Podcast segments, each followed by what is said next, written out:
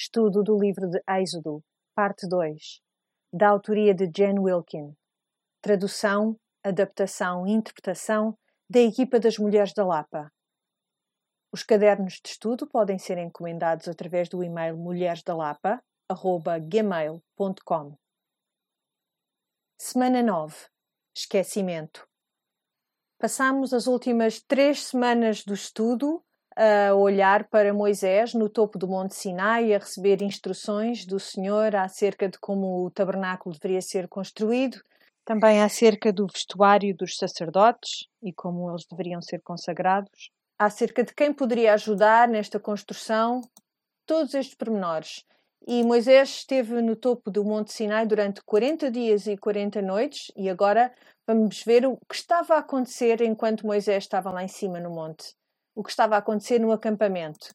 E de facto é uma coisa que horroriza. Horroriza pensar que enquanto se estava a discutir ou a receber indicações quanto ao modo como os sacerdotes deveriam vestir-se, como se deveria fazer ofertas pelo pecado, como esse pecado podia ser expiado, que nesse preciso momento, lá embaixo, no sopé do monte, naquele vale, andavam para ali a fazer todo o tipo de loucuras. Estamos na semana 9 e o mais provável é que a maioria de vós tenha feito a primeira parte deste estudo. Portanto, se nós formos ver bem, já estamos a estudar Êxodo há 20 semanas a mim parece-me que já se passou muito tempo desde que eles saírem do Egito. Mas, na verdade, se olharmos para a linha temporal, se virmos quanto tempo de facto se passou desde que eles saíram do Egito, naquela noite da primeira Páscoa, na verdade, se contarmos desde essa primeira Páscoa até esta descida do monte, só se passaram 59 dias. Há 59 dias que eles já não são escravos no Egito. Por isso, Moisés afasta-se durante 40 dias e o que é que eles pensam?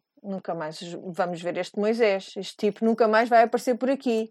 E faz sentido se pensarmos nisto assim, não é? E eu acho que se calhar eh, ao crescermos, ao ouvirmos esta história, nunca pensámos nesta questão do tempo que Moisés esteve afastado e há quanto tempo é que eles de facto tinham sido tirados do Egito. E é tão fácil lermos o relato daquilo que se passou lá embaixo, no sopé do monte, naquele vale, e pensarmos, mas que tontos, que grande disparate que estes israelitas fizeram. Como é que se podiam esquecer? Mas eles eram como recém-nascidos. Eles não sabem nada, não percebem nada do que estão a fazer. Por isso, fazem aquilo que lhes parece mais natural. Por isso, vamos olhar para esta história e vemos o que é que podemos aprender com isto. Vemos cobrir três capítulos de texto. Eu sei que todos temos famílias, temos coisas para fazer, mas nós vamos tentar fazer o que é preciso ser feito e ainda dar espaço para tudo isso. Vamos ler então a partir do capítulo 32, versículo 1. Diz assim: Mas vendo o povo que Moisés tardava em descer do monte, ajuntou-se o povo a Arão e disseram-lhe: Levanta-te, faz-nos deuses que vão adiante de nós. Porque quanto a este Moisés, este homem que nos tirou da terra do Egito, não sabemos o que lhe sucedeu. Portanto, podemos perceber, até por este frasear, que é, é como se eles dissessem: Lembras daquele tipo que nos tirou do Egito? Aquele que a gente já não vê há 40 dias? Esse mesmo. Não sabemos o que é que lhe aconteceu, Portanto, é melhor fazermos qualquer coisa. Mas, mas na verdade, a única coisa que eles precisavam de fazer era levantar os olhos para o topo do monte e ver que ainda havia fogo lá no cimo da montanha. Então, ou eles estavam a pensar que provavelmente Moisés tinha morrido, ou que seja como for, o raciocínio foi ele já não deve voltar de lá de cima porque se calhar está tão bem lá que não quer descer. E a resposta de Arão não é nada daquilo que nós gostávamos que fosse, não é? Ele não diz nada do género, não, esperem lá, tenham calma que Moisés há de estar quase a descer. Não é nada disso que ele responde. Versículo 2: E Arão lhes disse: Arrancai os pendentes de ouro que estão nas orelhas das vossas mulheres e dos vossos filhos e das vossas filhas e trazei-mos. Então todo o povo arrancou os pendentes de ouro que estavam nas suas orelhas e os trouxeram a Arão. E ele os tomou das suas mãos e formou o ouro com um buril e fez dele um bezerro de fundição.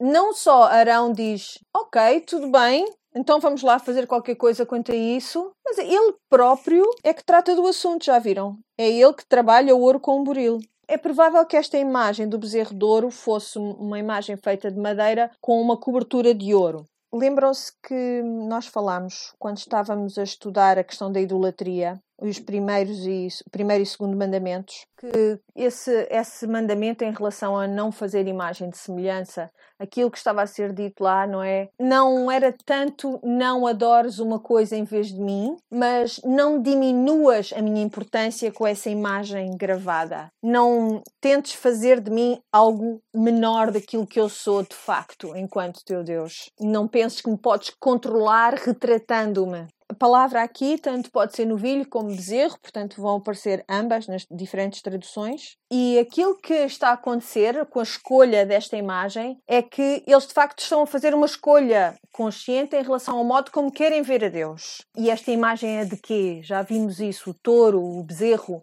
este animal simbolizava poder. E não é muito claro, não fica claro se quando eles vão ter com Arão e dizem: Olha, vamos fazer isto, se eles estão a tentar fazer uma espécie de um sucedâneo do verdadeiro Deus ou se eles querem apenas adorar algo que lhes é familiar, que eles já conheciam do Egito. Esta imagem do touro como uma imagem de poder, era uma imagem do Egito. Talvez seja uma mistura dos dois, porque só se passaram 59 dias desde que eles saíram do Egito. Portanto, ele faz este bezerro e diz o texto assim: Estes são os teus deuses, ó Israel, que te tiraram da terra do Egito. E Arão, vendo isto, edificou um altar diante dele, e Arão apregou e disse: ah, Pessoal, se calhar isto não foi assim lá muito boa ideia.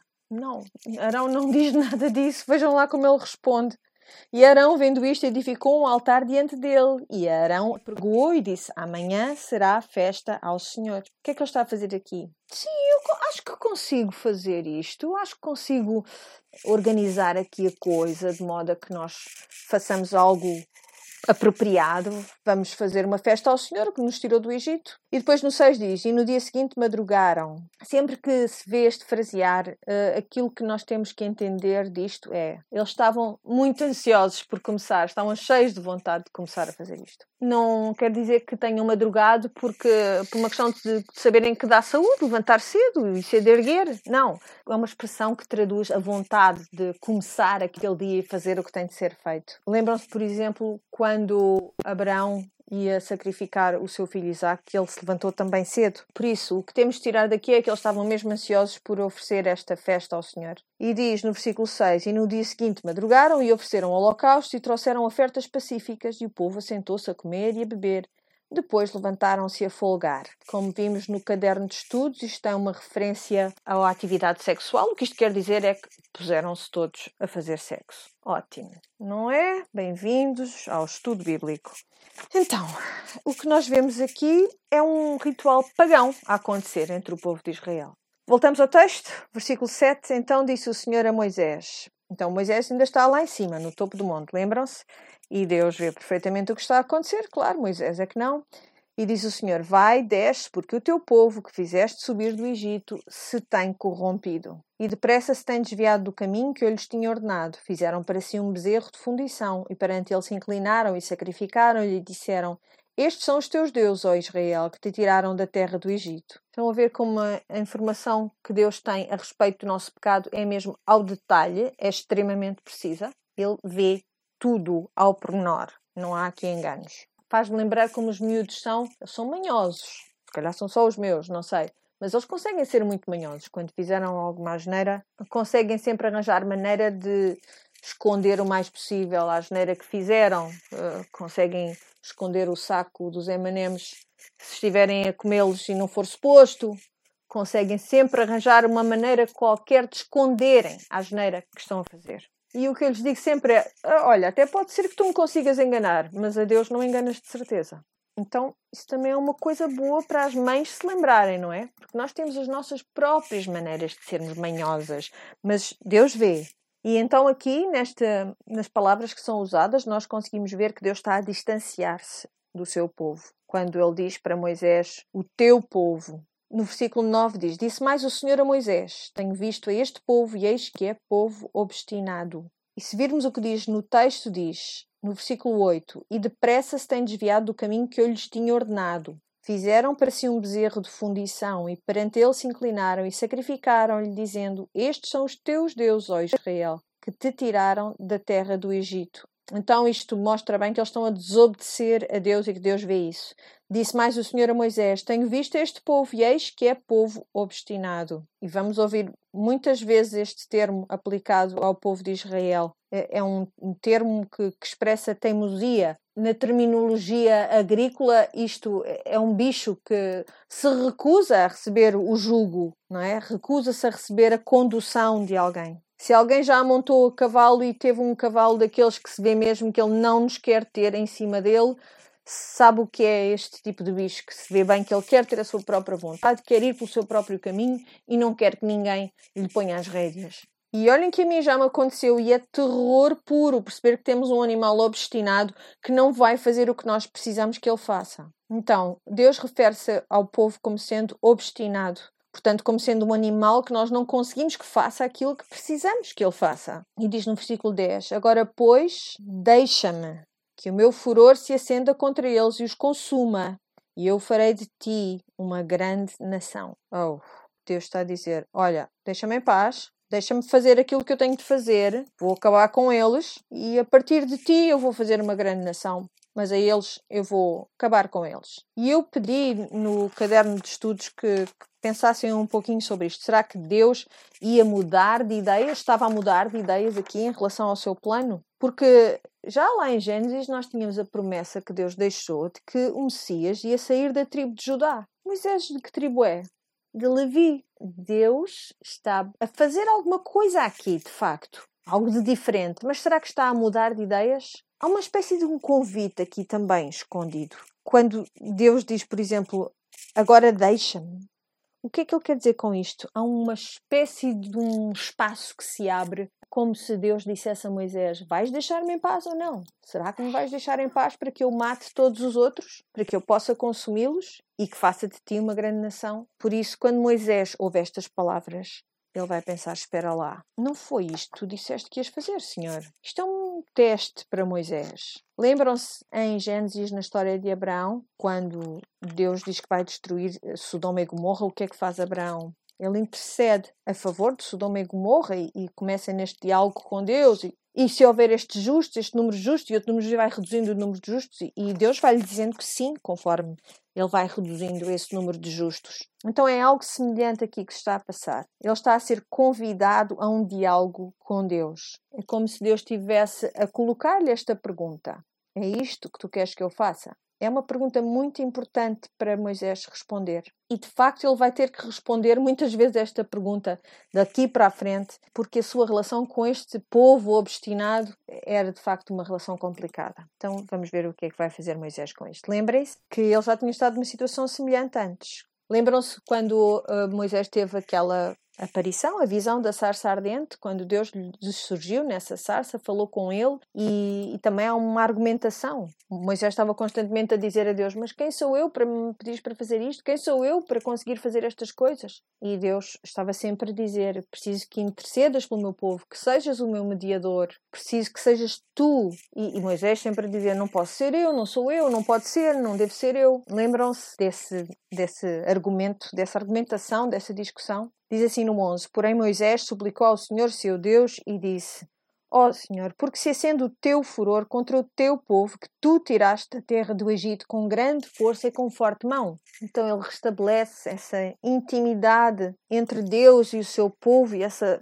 essa relação, ele trá-la de novo à conversa, essa relação entre Deus e o seu povo. Porque hão de falar os egípcios, versículo 12, dizendo: para mal os tirou, para matá-los nos montes e para destruí-los da face da terra? Lembram-se no livro de Êxodo porque é que Deus disse que ia trazer as pragas sobre aquela terra? E porque é que Deus iria livrar o seu povo? Foi exatamente para que o Egito soubesse que ele era o único Deus. Então, basicamente, o que é que Moisés está a dizer aqui? Tu querias que o Egito soubesse quem tu eras e agora fazes isto? Então, o que é que isso lhes vai dizer acerca de quem tu és, de facto? Moisés sabe que isto seria inconsistente com o caráter de Deus. Fazer algo assim, como Deus está a propor aqui a Moisés. E então diz a Deus: Torna-te da ira do teu furor e arrepende-te deste mal contra o teu povo. Lembra-te de Abraão, de Isaac e de Israel, os teus servos, aos quais por ti mesmo tens jurado, e lhes disseste: Multiplicarei a vossa semente como as estrelas dos céus, e darei à vossa semente toda esta terra de que tenho dito, para que a possuam por herança eternamente. Então, basicamente, ele apela a essa promessa que já tinha sido dada a Abraão no momento em que a, a, essa aliança foi celebrada entre Deus e Abraão. E esta promessa de facto já se tinha concretizado, já se tinha realizado quando uh, houve aquela grande multiplicação de israelitas na terra do Egito, no tempo de servidão. Por isso, basicamente, Moisés está a dizer: Tu disseste que ias fazer isto. Houve um, uma realização parcial, sabemos que isso já aconteceu, mas tu disseste que ias fazer isto. Se tu arrasares com eles, se acabares com eles agora, o que é que isso vai dizer acerca de ti? Acerca de ti como Deus que faz promessas. E no versículo 14, então o Senhor arrependeu-se do mal que dissera que havia de fazer ao seu povo. Deus não muda de ideias. Deus está a conduzir Moisés através de um exercício. Tu és a pessoa que se aproximou daquela sarça ardente? Ou tu és a pessoa que se encontrou comigo no topo do Monte Sinai? Ele está a fazê-lo pensar em todas as mudanças também que o próprio Moisés sofreu, porque ele passou o homem diferente que ele é agora. Um homem que agora percebe, que vê que ele é de facto o mediador entre Deus e o povo e que tem um papel a desempenhar. E vamos ver até que ponto é que ele é esse mediador daqui a pouco. Versículo 15: E voltou Moisés e desceu do monte com as duas tábuas do testemunho na sua mão. Vejam bem o detalhe: tábuas escritas de ambas as bandas, de uma e de outra banda estavam escritas. E aquelas tábuas eram obra de Deus, também a escritura era a mesma escritura de Deus, esculpida nas tábuas. Não sei se já alguma de vocês tentou esculpir alguma coisa na pedra. Demora um certo tempo. E se pensarmos na aliança, iria demorar mesmo muito tempo a esculpi-la, a gravá-la na pedra. E portanto, por causa desse tempo que demoraria a produzir essas tábuas, teria também o seu valor. Era algo que exigia muito esforço. Tinha também valor por causa daquilo que estava lá escrito, claro. E vimos como esta, estas tábuas eram documentos legais. Como nos tempos antigos, quando se fazia uma aliança com alguém, guardava-se uma cópia dessa aliança e pôr-se-ia eh, essa aliança no lugar seguro, neste caso dentro do tabernáculo, e estávamos responsabilizados tornados responsáveis por cumprir a nossa parte daquela aliança, daquele acordo. E aqui vemos que Moisés era suposto levar estas cópias, as duas cópias da aliança, até ao povo e que depois de construírem o tabernáculo, estas cópias e há muitos estudiosos que acreditam que ambas as cópias, porque eram duas tábuas ou duas placas, por ser uma a cópia da outra, as duas teriam de ser guardadas no tabernáculo.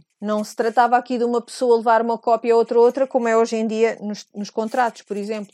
Mas ambas seriam guardadas no santuário. Porquê? Porque Deus é aquele que inicia essa aliança e Deus é aquele que a mantém. Então ele desce com essas tábuas e diz no 17: E ouvindo Josué a voz do povo que jubilava, disse a Moisés: Alarido de guerra há no arraial. É porque ele não tem tanta informação como Moisés tem, não é? Porém, ele disse: Não é alarido dos vitoriosos, nem alarido dos vencidos, mas o alarido dos que cantam, que eu ouço. E aconteceu que, chegando ele ao arraial e vendo o bezerro e as danças, acendeu-se o furor de Moisés e arremessou as tábuas das suas mãos e quebrou-as ao pé do monte. E tomou o bezerro que tinham feito e queimou-o no fogo, moendo-o, até que se tornou em pó, e o espargiu sobre as águas, e deu-o a beber aos filhos de Israel. Uau! Eu já vi outros ensinos acerca da passagem em que as pessoas alegam que Moisés perdeu a calma e esmigalhou ali mesmo as tábuas dos Dez Mandamentos. Mas o que não vemos aqui com toda a certeza é nenhum tipo de repreensão da parte do Senhor em relação a esta atitude de Moisés. Nada. Ele está simbolicamente a mostrar ao povo, ali mesmo à vista deles, ele quebra aquela lei. Porque ele está apenas a mostrar-lhes aquilo que eles já fizeram. É como se fosse um espelho para as suas ações. Ele está a mostrar-lhes vocês quebraram a aliança. Ainda agora começamos. Algo que tinha muito valor e eles esmigalharam aquela aliança, efetivamente, antes mesmo de uh, Moisés o ter feito. E depois ele agarra naquele ídolo que eles achavam que tinham de ter ele desfala por completo e diz: Ai, gostam muito disto? Então bebam, porque já está dentro de vocês. Era isto que estava dentro de vocês, esta idolatria. Isto também é um ritual. Há um, uma outra passagem, neste caso em Levítico, em que se passa algo semelhante. Era algo que era feito para se determinar se a pessoa era culpada ou não de um determinado crime. Por isso, se, bebesse esta água contaminada e ficasse doente, a pessoa uh, era como se estivesse a declarar-se, mostrava-se ali culpada do pecado que estava a ser acusada. Por isso é algo semelhante a isso. Eu, vejo isto bastante como sendo como se Moisés lhes dissesse: bebam lá essa porcaria de que tanto gostam. O que é interessante acerca desta ideia de idolatria aqui é que é uma imagem tão boa acerca da forma como nós lidamos com a idolatria. E eu sei que muitos de nós quebramos o primeiro mandamento e, e, colocamos claramente muitas coisas diante de Deus, à frente de Deus. Mas eu penso que nesta cultura em que nós estamos hoje em dia, eu acho que é muito mais comum nós dizermos: não, eu, eu quero Deus, sim, mas quero Deus e esta outra coisa. É aí que nós acrescentamos coisas a Deus e adaptamos Deus à imagem que nós queremos ter dele fazemos uma imagem que eh, é muito inferior, de facto, à que Deus é, mas é aquela que nos convém. Gosto muito destas coisas todas, estes pormenores todos acerca de Deus. Ele soa-me lindamente, acho que é um Deus espetacular e é uma boa adição à minha vida, sem dúvida nenhuma. Mas para além dele, eu quero ter segurança financeira e Deus, quero ter beleza física e Deus, quero que os outros gostem de mim e quero também Deus há mil maneiras, mil maneiras de perceber como isto é algo de facto que nós fazemos. Quero estar constantemente entretida e também quero Deus. Então fazemos de algo que é menos que Deus um ídolo para nós. E ligamos essa coisa assim vagamente ao nosso entendimento de Deus, como algo que nós pensamos, isto também é espetacular, eu devia juntar isto àquilo que eu sei sobre Deus. Mas tudo aquilo que tu tentes adicionar a Deus diminui a tua compreensão de Deus. Moisés não queria ter nada a ver com este tipo de coisa. E no seu furor, ele arremessa as tábuas das, da lei e derrete, destrói este bezerro de ouro. Mas ele não acabou de fazer aquilo que tem de fazer, diz aqui no 21. E Moisés disse a Arão: Que te tem feito este povo, que sobre ele trouxeste também pecado? E vejam que ele está a pôr a responsabilidade sobre Arão. Eu dei-te uh, este povo para tu cuidares e foi isto que tu fizeste? É como se ele dissesse: Mas o que é que pensavas que eles iam fazer se tu lhes dás rédea solta? Um bebê com 59 dias, o que é que ele vai fazer? Que te tem feito este povo que sobre ele trouxeste também pecado? Eles obrigaram-te, eles ameaçaram-te. O que é que eles te fizeram? Como é que isto pôde acontecer? Tenho a certeza que tu não irias concordar com esta festança que estavam para aqui a fazer. E diz no versículo 22: Então disse a Arão: Reparem como fala Arão: Não se acenda a ira do meu senhor. Está todo, não é? Cheio de salamaleques para com Moisés. Tu sabes que este povo é inclinado ao mal. E eles me disseram: Faz-nos deuses que vão adiante de nós, porque não sabemos que sucedeu este Moisés, este homem que nos tirou da terra do Egito. Então, ele está a dizer a verdade e depois junta a isso algo que não é a verdade. Diz no 24: Então eu lhes disse: Quem tem ouro arranque-o, e deram-mo, e lancei-o no fogo, e saiu este bezerro. Uau, milagre! Eu não sei o que aconteceu. Foi assim uma coisa puff, mágica. Saiu este bezerro. Por esta altura já nos dá vontade, mas é de lançar fogo a Arão.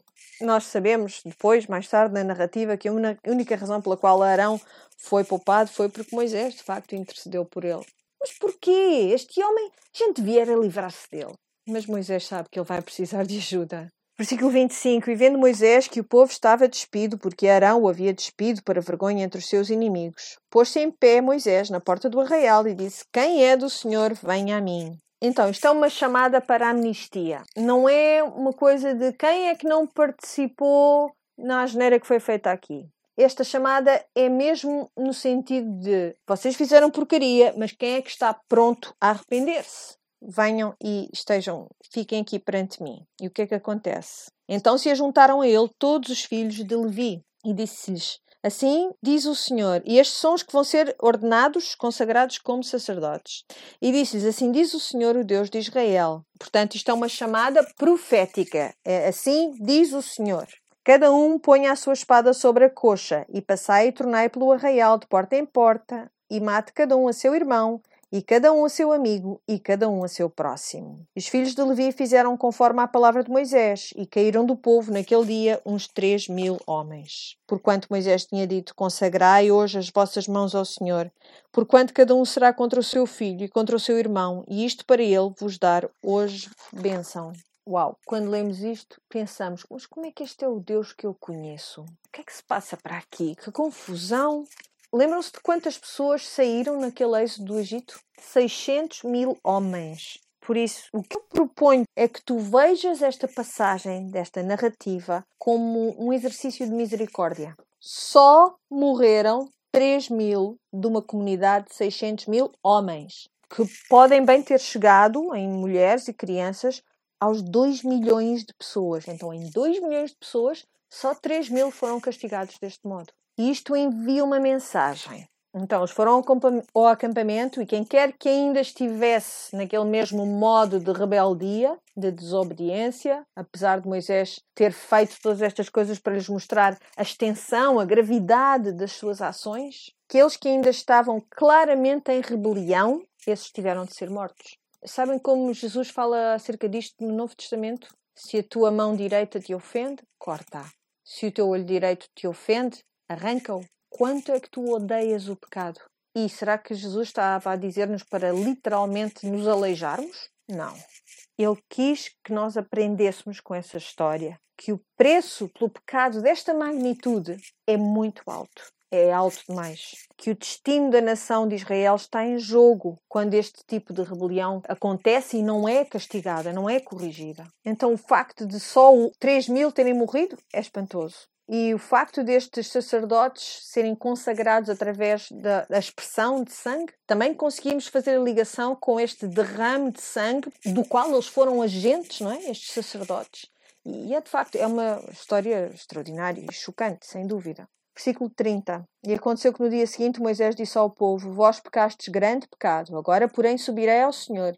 Porventura farei propiciação pelo vosso pecado. Vê o que está a acontecer aqui. Livramos daqueles que eram rebeldes, declarados, não estavam dispostos ao arrependimento. Mesmo assim temos um problema de pecado. Houve um pecado que foi cometido e esse problema persiste. Então, aqui deveríamos ter levantado as orelhinhas, porque há alguma coisa aqui de especial a acontecer. Versículo 31. Assim tornou Moisés ao Senhor e disse: Ora, este povo pecou pecado grande, fazendo para si deuses de ouro. Agora, pois, perdoa o seu pecado. E depois há esta pausa, como se ele não conseguisse completar esta frase. É quase como se ele nem se atrevesse a, a perguntar, a pedir: se tu puderes, se tu puderes fazê-lo, perdoa o seu pecado. Pois ele diz: se não, risca-me, peço-te, do teu livro que tens escrito. Vem o que é que está aqui a acontecer. Senhor, leva-me a mim em vez deles, risca-me a mim do teu livro para que eles possam viver. Moisés, o mediador, diz a minha vida pela vida deles. Claramente a apontar-nos para a obra futura de Cristo. Mas este não é um sacrifício sem pecado. Então disse o Senhor a Moisés, versículo 33: Aquele que pecar contra mim, a este riscarei o do meu livro. Vai, pois, agora, conduz este povo para onde te tenho dito. Eis que o meu anjo irá adiante de ti. Porém, no dia da minha visitação, visitarei neles o seu pecado. Assim feriu o Senhor o povo, porquanto fizeram o bezerro que Arão tinha feito. Não sabemos quando é que esta praga aconteceu, não sabemos se isto é uma referência às suas tribulações posteriores, quando eles estavam, estiveram no deserto durante 40 anos. Na verdade, não importa. O que importa é perceber que nenhum pecado fica por castigar. E é aqui que eu e tu temos de entender o que significa. O que significa o facto de nós dizermos que a nova aliança é melhor do que a antiga aliança. Porquê? Porque cada pecado que tu alguma vez cometeste receberá o seu castigo. O castigo que merece. Mas não és tu que vais pagar. Cristo carregou a pena do teu pecado porque Ele é o mediador de uma melhor aliança. Jesus diz em João 15, 13. Não há maior amor do que dar a vida pelos seus amigos. Moisés estava disposto, mas ele não era o sacrifício adequado para Deus, mas estava disposto. E o Senhor agradou-se disto. É isto que vemos nestes capítulos: que Israel estava entregue a fazer disparates e a desobedecer à esquerda e à direita, e Moisés, em contraste disso, ele, ele queria obedecer, sempre queria persistir nessa obediência e isso agradou ao Senhor. É algo que nós vamos continuar a ver. Capítulo 33. Disse mais o Senhor a Moisés: Vai, sobe daqui, tu e o povo que fizeste subir da terra do Egito, à terra que jurei a Abraão, a Isaac e a Jacó, dizendo: À tua semente a darei. E depois temos a lista dos cananeus, amorreus, heteus, feruzeus, heveus e os jebuseus. A uma terra que mana leite e mel, porque eu não subirei no meio de ti. Uh -oh. Porquanto és povo obstinado, para que te não consuma eu no caminho. Então diz Deus: Eu vou enviar um anjo, mas eu não vou lá estar, eu não vou contigo, porque esta gente é demais para mim. Versículo 4: E ouvindo o povo esta má notícia, isto é um, um, bom sinal, isto que vai acontecer. Porque enquanto eles estiveram lá entretidos com o seu bezerro de ouro, estavam contentíssimos. Contentíssimos em saber que Deus estava lá em cima, no topo da montanha e não perto deles. E agora sabem que estão num grande sarilho. Porque diz que eles entristeceram-se e nenhum deles pôs sobre si os seus atavios. Porquanto o Senhor tinha dito a Moisés: Diz aos filhos de Israel: Povo obstinado és. Se um momento subir no meio de ti, te consumirei. Porém, agora tira de ti os teus atavios, para que eu saiba o que te hei de fazer. Então os filhos de Israel se despojaram dos seus atavios ao pé do monte de Horeb. Então temos um problema. Moisés vai-lhe ser pedido que de novo seja o mediador, e isso acontece vez após vez, porque o que é que Deus disse? Que eu não quero estar no meio de vocês? Não, Deus tinha dito: eu quero estar no meio de vós. Eu quero habitar no meio de vós, quero ter a minha tenda no meio de vós eu quero ser Deus contigo. Por isso, mais uma vez, Moisés está a enfrentar aqui um momento em que ele sente que tem de ser o mediador pelo povo. Então, vemos esta descrição da tenda da congregação, é tipo uma, uma estrutura temporária onde Deus e Moisés se encontravam antes da construção do tabernáculo. E temos aqui este, no versículo 11: diz: E falava o Senhor a Moisés cara a cara, como qualquer fala com o seu amigo. Uau! Então Moisés, o mediador, que estava disposto a entregar a sua vida pelo povo, ele agora pode apreciar, gozar, desfrutar desta conversa com Deus como se estivesse a falar com um amigo. Isto é espantoso. Todos gostamos de cantar aquelas canções em que dizemos que, que Jesus é nosso amigo, que Deus é nosso amigo, que Deus é bom para nós. E Deus é meu amigo, de facto é, podemos dizer isso. Mas ele não é um amigo como os outros, não é um amigo como os meus amiguinhos. Há uma pessoa nas Escrituras que é chamado amigo de Deus. Sabem quem é? É Abraão. Mais ninguém. Ninguém. E sabem quantas pessoas é que dizem a Deus que ele é o seu amigo? Nenhuma. Nenhuma nas Escrituras. É um privilégio o facto de Deus de facto nos chamar amigo, amigos, através de Cristo. É um privilégio. Não há uma relação entre iguais às vezes somos demasiado casuais nestas declarações que fazemos acerca do nosso relacionamento com Deus. Quando dizemos Deus é meu amigo. Tantos disparates, tantas frases tolas que se dizem acerca de nós e de Deus e de Jesus. Não há nem um único versículo da Escritura que diga que tu és amigo de Deus. Eu digo-te e reafirmo que tu tens a amizade de Deus através de Cristo. Mas não é uma amizade como as outras que tu conheces na tua vida é a amizade mais desequilibrada que tu alguma vez poderias ter. Se estivesses num sítio, por exemplo, imagina que era, conhecias o presidente e o presidente fosse ter contigo e te apresentasse a alguém e dissesse: Esta é a minha amiga. O mais provável é que quando o presidente se fosse embora, tu não te arvorasses, não te gabasses e dizer: Ah, era o meu amigo, o meu amigo presidente. Mais provável é que não falasses assim. Porque é uma honra ser chamado amigo de alguém importante assim. É a mesma coisa, mais ainda com Deus. A amizade com Deus não é uma amizade como as outras que tu conheces na tua vida. Por isso, Moisés desfrutou desta conversa com o Senhor, numa relação de amizade. E depois diz no versículo 12: E Moisés disse ao Senhor: Eis que tu me dizes, faço subir este povo, porém não me fazes saber a quem has de enviar comigo. E tu disseste: Conheço-te pelo teu nome, também achaste graça aos meus olhos. E no versículo 13 diz: Agora, pois, tenho achado graça aos teus olhos, rogo-te que agora me faças saber o teu caminho e conhecer-te-ei, para que aches graça aos teus olhos. E atenta que esta nação é o teu povo. Vêem como ele está constantemente a ligar estes pronomes. Disse, pois, versículo 14: Irá a minha presença contigo para te fazer descansar. Então disse-lhe: Se a tua presença não for conosco, não nos faças subir daqui. É como se Moisés dissesse: Eu não me mexo daqui. Se tu não vais conosco, eu não saio daqui. Como, pois, saberá agora que tenho achado graça aos teus olhos, eu e teu povo? Acaso não é por andares tu conosco e separados seremos, eu e o teu povo, de todo o povo que há sobre a face da terra? Moisés está a dizer: Tu és um Deus que está perto. Tu és diferente de qualquer outro Deus e, e nós somos o teu povo, diferente de qualquer outro povo. Versículo 17: Então disse o Senhor a Moisés: Farei também isto que tens dito, porquanto achaste graça aos meus olhos, e te conheço por nome. Tu achaste graça aos teus olhos, e ele conhece-te pelo teu nome.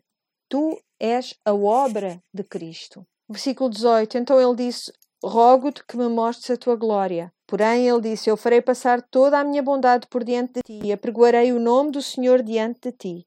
E terei misericórdia de quem eu tiver misericórdia, e me compadecerei de quem me compadecer. E disse mais: Não poderás ver a minha face, porquanto homem nenhum verá a minha face e viverá. Disse mais o Senhor: Eis aqui um lugar junto a mim, ali te porás sobre a penha.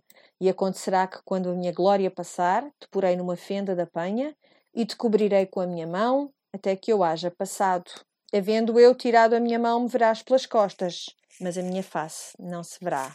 Parece mesmo que Deus tem um corpo e que esse corpo vai passar diante de Moisés, não é? Não é isso que está aqui a passar. Chama-se um antropomorfismo, quando Deus fala de si mesmo em termos humanos. Aquilo que está aqui a acontecer é que Moisés consegue ver uma imagem que a sua mente consegue compreender ele está a ver uma versão da glória do Senhor que ele consegue pôr em palavras desta maneira. E como é que Deus faz isto? Escondendo Moisés nesta brecha, nesta fenda na rocha, na penha. Isto também é uma imagem de Cristo. Quando a Moisés bate na rocha no início do livro de Êxodo, lembram-se? Isto está a apontar para Cristo, a rocha eterna que foi fendida por mim. Deixa-me esconder dentro desta fenda, que é a rocha eterna. Isto é uma imagem de nós escondidas em Cristo, agora conseguindo contemplar a glória de Deus de uma maneira que não poderíamos fazer de nenhum outro modo.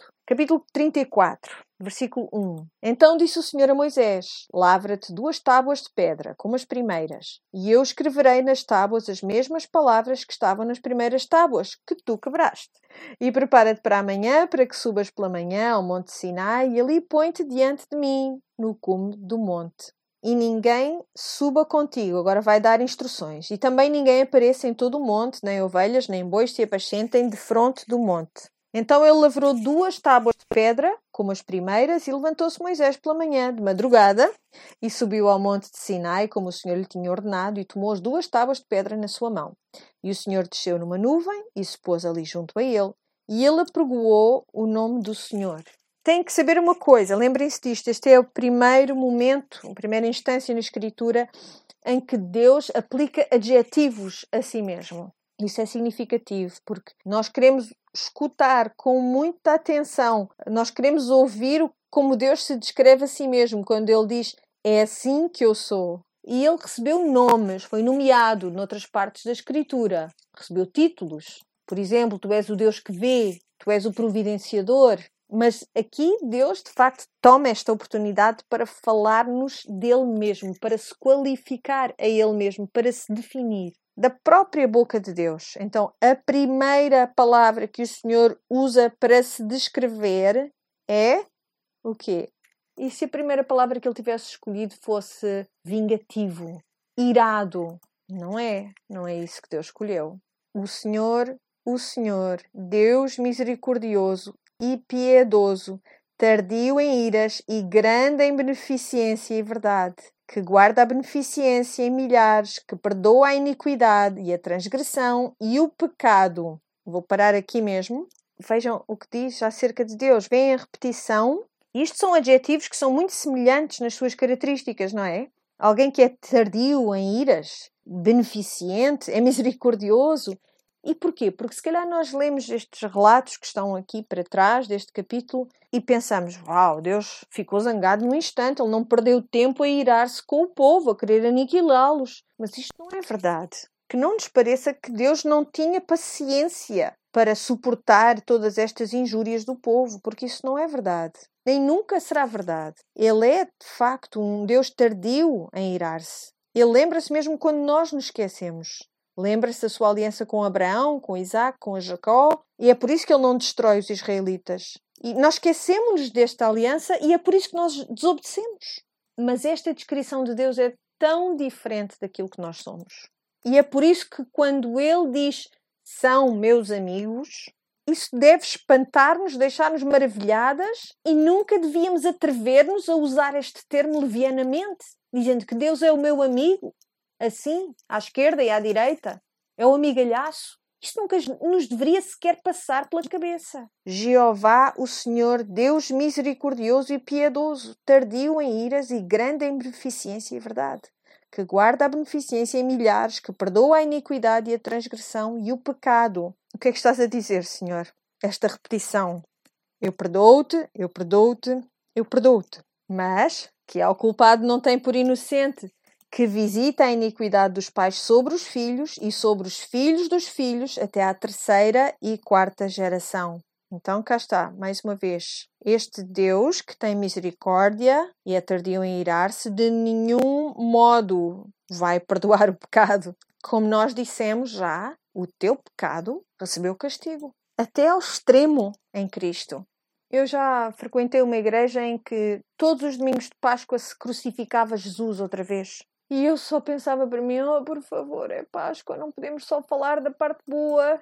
Quando nós vemos essa imagem da crucificação, é, o que é que nós tentamos fazer? Tentamos sentir algo por causa dessa mostra tão óbvia daquilo que foi o sofrimento de Cristo na cruz. Se és católica, tu tens uma cruz com Cristo pendurado. Nessa cruz, uma imagem de sofrimento, com sangue. Cantam-se canções acerca desse sofrimento na cruz como se o seu sofrimento físico, de algum modo, pudesse de facto expressar a extensão do sofrimento real pelo qual ele passou quando o Senhor se afastou dele, quando o Senhor virou a sua cara para longe de Jesus. O que eu te estou a dizer é que as feridas físicas de Cristo não podem mostrar-te, revelar-te a profundidade desse, desse castigo. Houve pessoas que tiveram mortes mais terríveis que a morte por crucificação. E devemos reconhecer isto. Há piores maneiras de se morrer do que ser crucificado. Não é a morte mais horrível, mais dolorosa, mais prolongada que alguém pode ter. A razão pela qual ele morreu numa cruz foi para ser público, para que toda a gente pudesse ver e atestar que o homem de facto morreu naquela cruz. Mas o sofrimento, o sofrimento verdadeiro que ele suportou, isso nós não conseguimos calcular. O pecado nunca fica sem castigo. Claro, o aspecto físico desse sofrimento, do castigo do pecado, é o suficiente para nos deixar horrorizadas. Mas temos que ir para além disto temos que ir para além disso e, e, perceber se é por aí que nós ficamos, nós não entendemos a extensão do castigo que Jesus recebeu. Se olhamos para a cruz e dizemos, ah, não, isso é demais, é porque não compreendemos a gravidade do pecado. Vamos voltar ao texto. Depois de Deus declarar quem Ele é, diz no versículo 8: E Moisés apressou-se, inclinou a cabeça à terra e encurvou-se, e disse: Senhor, se agora tenho achado graça aos teus olhos, vá agora o Senhor no meio de nós, porque este é povo obstinado, porém perdoa a nossa iniquidade e o nosso pecado e toma-nos pela tua herança. Mais uma vez, ele está a interceder pelo povo e o Senhor concorda em ir com eles. Depois temos a renovação da aliança. Vamos percorrer esta secção rapidamente. Então, Moisés intercede mais uma vez pelo povo e o Senhor concorda então em ir com eles. Depois temos a renovação da aliança, vamos cobrir esta secção muito rapidamente, mas vão notar que, que há uma reiteração muito cuidadosa de certas partes da aliança que talvez pareçam mais relevantes para a história neste momento. Muita conversa sobre ídolos, idolatria e os perigos que, que esse tipo de coisa carrega. Vamos ao versículo 27 e diz assim: Disse mais o Senhor a Moisés: Escreve estas palavras, porque, conforme ao teor destas palavras, tenho feito concerto contigo e com Israel. Esteve ali com o Senhor quarenta dias e quarenta noites, não comeu pão, nem bebeu água, e escreveu nas tábuas as palavras do concerto, os dez mandamentos. Então Moisés desce do, do Monte Sinai e aconteceu qualquer coisa com Moisés. De repente o seu rosto está brilhante, está resplandecente. Então o que é que está a acontecer? Ele está a refletir a glória do Senhor, aquela glória que ele pôde testemunhar na presença de Deus. E as pessoas são, ficam ofuscadas e pedem, por favor, cobre isso, nós não conseguimos olhar para ti. Diz que a pele do seu rosto resplandecia, no versículo 30, pelo que temeram de chegar-se a ele. E no 31, então Moisés os chamou e Arão e todos os princípios da consagração tornaram a ele e Moisés lhes falou. Depois chegaram também todos os filhos de Israel e ele lhes ordenou tudo o que o Senhor falara com ele no monte Sinai. Assim acabou Moisés de falar com eles e tinha posto um véu sobre o seu rosto, porque era muito difícil para as pessoas olharem para ele sequer. Eu leio isto e lembro-me daquele episódio em que Pedro estava no barco, quando Jesus lhes disse para atirarem de novo as redes e eles enchem as redes de peixe. E de repente, quando Pedro olha para Jesus, ele percebe que é Deus. O que é que faz Pedro? Qual é a reação de Pedro? Lembram-se? Ele diz: Senhor, eu sou um pecador. Ele tem essa reação de, como se disse, cobre-te, como eles disseram para Moisés. Uau, de repente fez-se luz, não é? Ele percebeu, tu és Deus, eu não consigo, não posso olhar para ti, eu sou um homem pecador. Mas vejam o que é espantoso. Eu quero ler-vos 2 aos Coríntios, capítulo 3. É uma perspectiva do Novo Testamento acerca deste resplandecer do rosto de Moisés. E conforme eu leio isto, eu quero que se lembrem do que Jesus disse no Sermão na Montanha. Disse: Vocês são a luz do mundo. Aparentemente, também nós estamos a irradiar a glória de Deus de algum modo. Segundo aos Coríntios 3. Porventura começamos outra vez a louvar-nos a nós mesmos? Ou necessitamos, como alguns, de cartas de recomendação para vós ou de recomendação de vós? Vós sois a nossa carta, escrita em nossos corações, conhecida e lida por todos os homens, porque já é manifesto que vós sois a carta de Cristo, ministrada por nós e escrita não com tinta, mas com o Espírito do Deus vivo, não em tábuas de pedra, mas nas tábuas de carne do coração. O que é que está a ser dito aqui é que esta igreja, este povo, é a aliança escrita nos corações de carne, no versículo 4, e é por Cristo que temos tal confiança em Deus. Não que sejamos capazes por nós de pensar alguma coisa como de nós mesmos, mas a nossa capacidade vem de Deus, o qual nos fez também capazes de ser ministros de um novo testamento, uma nova aliança, não da letra, mas do espírito, porque a letra mata e o espírito vivifica. E se o ministério da morte, gravado com letras em pedras, pensem em todos aqueles animais mortos vez após vez. Se o ministério da morte, gravado com letras em pedras, veio em glória, de maneira que os filhos de Israel não podiam fitar os olhos na face de Moisés por causa da glória do seu rosto, a qual era transitória, não ia durar para sempre, como não será de maior glória o ministério do Espírito? Porque se o ministério da condenação foi glorioso, muito mais excederá em glória o ministério da justiça. Porque também o que foi glorificado nesta parte não foi glorificado por causa desta excelente glória.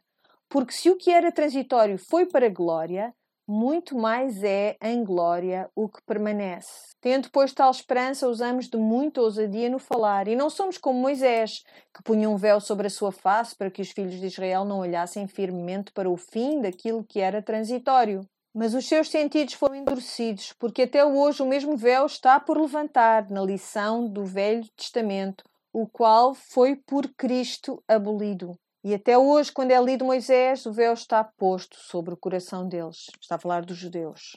Mas quando se converterem ao Senhor, então o véu se tirará.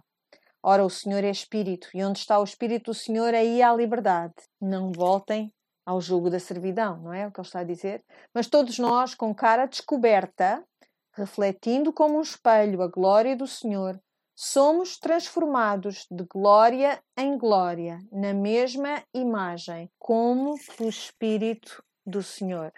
A razão pela qual Moisés está a brilhar é porque ele de facto está a tomar a aparência de Deus, está a ser transformado e, portanto, também nós.